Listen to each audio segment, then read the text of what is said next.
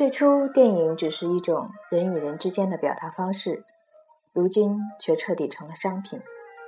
电影已不再关乎人与人之间互相表达、讲述的关系，剩下的只有一层买卖关系。九幺幺发生后，维姆·文德斯用自己的相机抓拍下不少双塔废墟的画面，其中部分也出现在了新作《创造和平》中。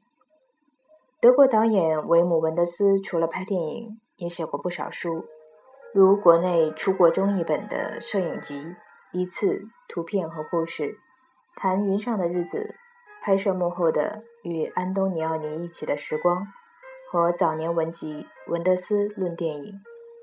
他的最新著作是与澳大利亚新南威尔士大学哲学教授玛丽·祖尔纳吉合著的《创造和平》。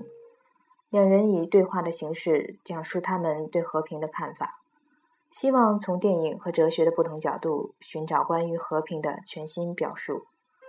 这次合作看似有些奇怪，其实佐尔纳吉恰好能够将文德斯自由流动的思想火花，以及他取自于生活、艺术、电影的各种范例，全都置入历史和文化的大框架中，达到应有的完整度。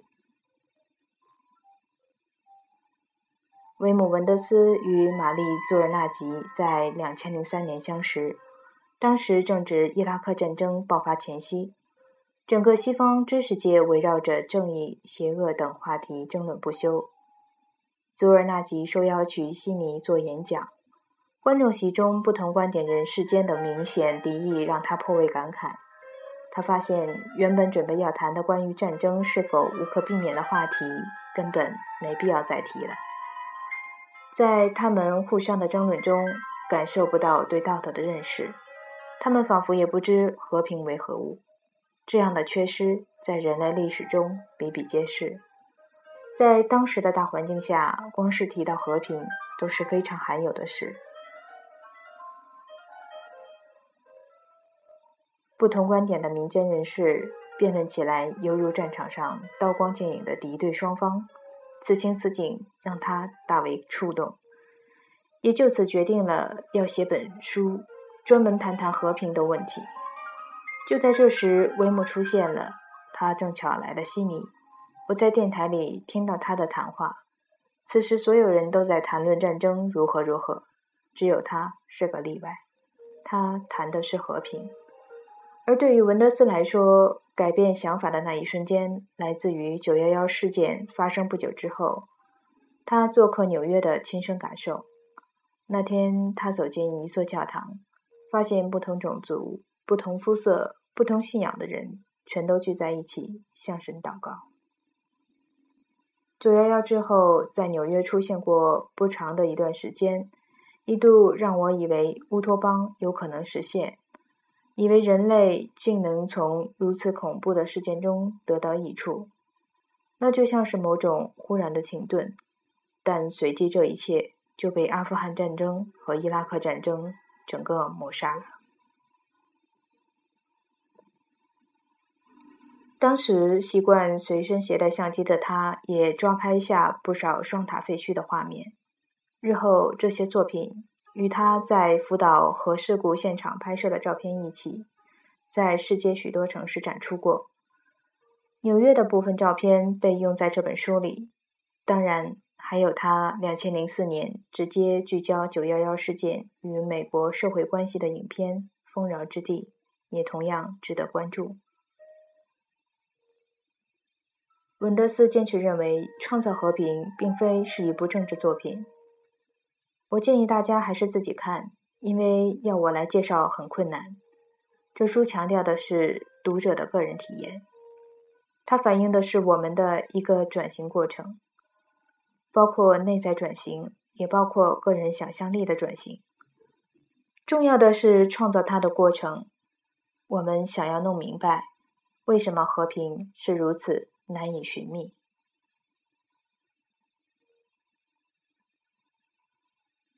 他认为，目前我们所处的阶段，人类对于自身的存在充满了困惑。针对现实冲突、战争，人们希望能找到对应之策，而这一点表现在娱乐上，就呈现出受众口味越来越重、越来越嗜血的倾向。恐怖电影、恐怖文学，如今大家都已经接受它们作为人类境况的一部分存在着。不光是好莱坞恐怖片成功远销各地，而是整个地球上的消费者已经全都接受了它，认可它作为眼睛和心灵合法食物而存在着。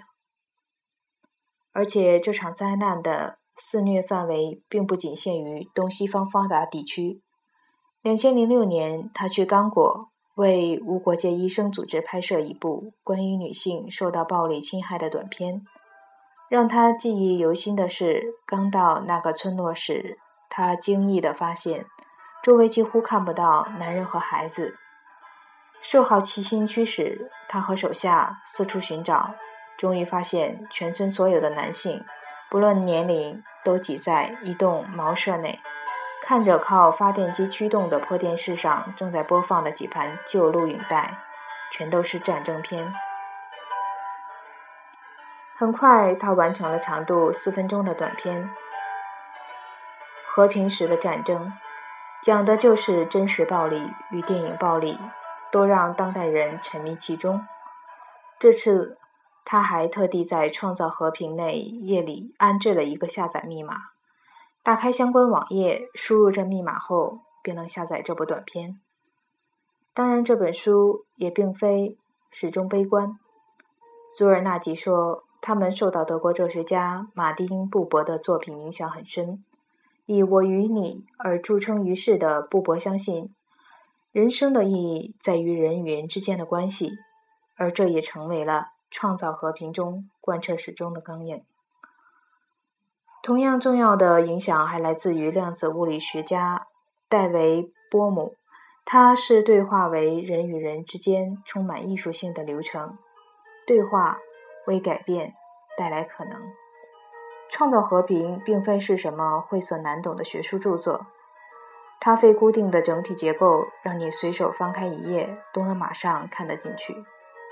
全书集合了两人长期电子邮件往来的内容，佐尔纳吉称之为对话流，契合以对话来实现交流沟通的主旨。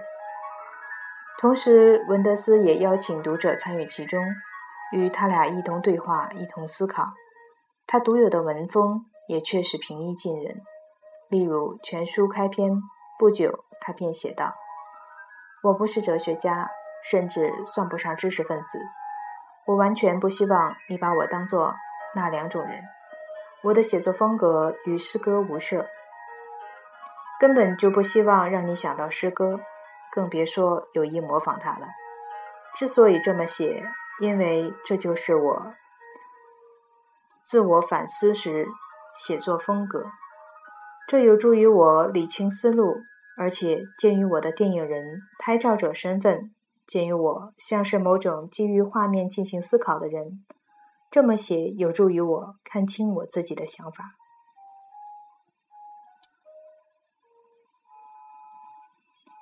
确实，他在书中提到了不少自己喜爱的电影人，从卓别林到安东尼奥尼，从黑泽明到布列松，但琢磨最多的还是曾给予他很大影响的小金二郎。在文德斯看来，小金独特的电影美学缩短了演员与观众的距离，让人在观察过程中敬意油然而生。小金教会我们如何以不同的方式去看他者，他的凝视充满温柔爱意。在创造和平中，文德斯与佐尔纳吉以对话的形式讲述他们对和平的看法。希望从电影和哲学的不同角度寻找关于和平的全新表述。文德斯表示，在他以往的电影作品中，他一直尝试寻找一种语言，借由它呈现出一个由人际关系而非暴力来定义的现实世界。在他看来，《柏林苍穹下》和《丰饶之地》都是表现这种意图的代表作。作为媒介的电影强大有力。并非仅仅只是故事而已，画面与画面之间存在着一种语言，要有观众根据自身经验去理解这留白之处的内涵。由此发掘出的潜在文本，既可以是治愈人心的，也可能给你带来更多的混乱与愤怒心情。但无论如何，每部电影都能教会你一种看事物的方式。于是乎，电影有意或无意的，就成了一所教人如何认知这世界的学校。电影对观众构成了各种重要影响，而本书要审视的。便是关于暴力，观众从电影中获得了那些影响，在他俩看来，作为类型片的战争电影，如今早已相当普遍。但与之相对应的反战片，在数量与规模上都无法相提并论。正是这种缺失，造成了我们在观看荧幕上那些残忍、暴力的内容时，足可以置身事外，保持距离。对于空间的概念。也是此书中一大要点。文德斯相信，如果每个人都能真正意识到别人的存在空间，那就根本不会再有什么人际冲突了。意识到他人周围的那部分空间，并予以尊重，其实也就消灭了一切战争或暴力的可能性。这种态度也直接决定了他们的创作理念。创造和平从头至尾其实并未提出什么明确的判断或是意见。对此，文德斯认为，很多事是很多时候提意见，这本身就是一种暴力行为。提意见往往是强加于人的，忽视了对方的存在空间。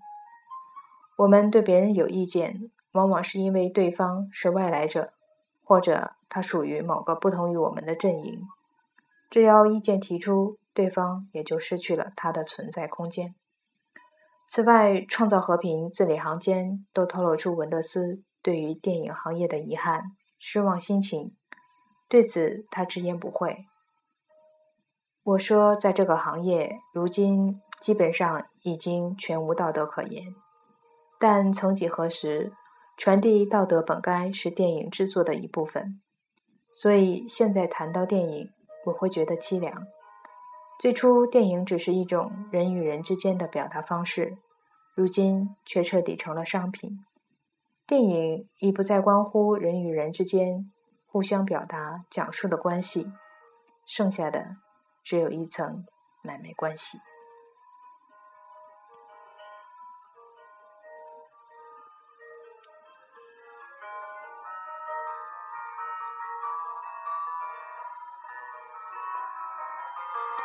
这里是 FM 七四三九六，我是小鳟鱼。